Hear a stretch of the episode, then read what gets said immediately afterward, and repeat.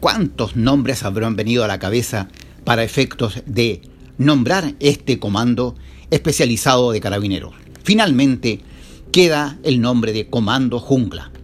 El nombre debía ser descriptivo para un comando especializado de alta gama, altamente entrenado. Pareciera inspirado en la jungla de Colombia para contrarrestar el narcotráfico. Debía actuar en la región de Araucanía, donde hubiera alta violencia, donde hubiera armamento. Todos conceptos orientados hacia terrorismo y acciones violentas.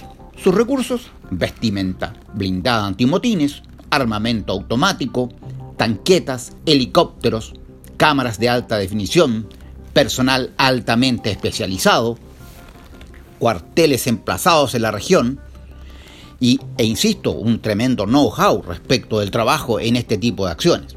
Claramente un equipo con alto poder disuasivo para enfrentar exitosamente los disturbios.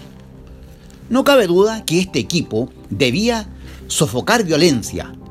Para ello serían aplicados los recursos ya comentados. Este equipo no se presenta a la comunidad como un equipo negociador, o al menos no se exporta así hacia los civiles. Este equipo no ha sido mostrado como un colectivo que dispone de psicólogos, sociólogos, antropólogos, expertos en relaciones interculturales, etc. Claramente, Comando Jungla actúa con fuerza, se entiende proporcional, y armamento ad hoc. Eso. Pues bien, con motivo y en instancias de acción del Comando Jungla, muere el ciudadano chileno Camilo Catrillanca, perteneciente a una comunidad mapuche de la Araucanía una tremenda repulsa nacional e internacional ha generado este suceso y esta muerte. Y es claramente y duramente cuestionado ahora el Comando Jungla. Motivo, entró injustificadamente en acción porque se trataba de la denuncia de un robo de un auto y no un acto terrorista para el cual estaba definido. El ministro del Interior dice entonces que ello se produjo y esta entrada en acción se hace en contexto de que el lugar de operación del Comando Jungla estaba geográficamente cercano a la zona del robo. Con motivo de los cuestionamientos, Carabineros empieza a emitir informes. Y ahí viene el otro problema. Gran parte de la ciudadanía no cree en los informes de Carabineros por los ya largamente conocidos casos de Paco Gate con una apropiación indebida de gran cantidad de dinero y la operación Huracán en donde fluyeron bastantes informes falsos, a, la luz de lo que se arrojan los informes periodísticos. Por otra parte, y producto de que la mar está revuelta, algunos políticos de distintos colores pretenden sacar también dividendos líderes mapuches también buscan posicionarse o reposicionarse en relación con la exportación de este tema.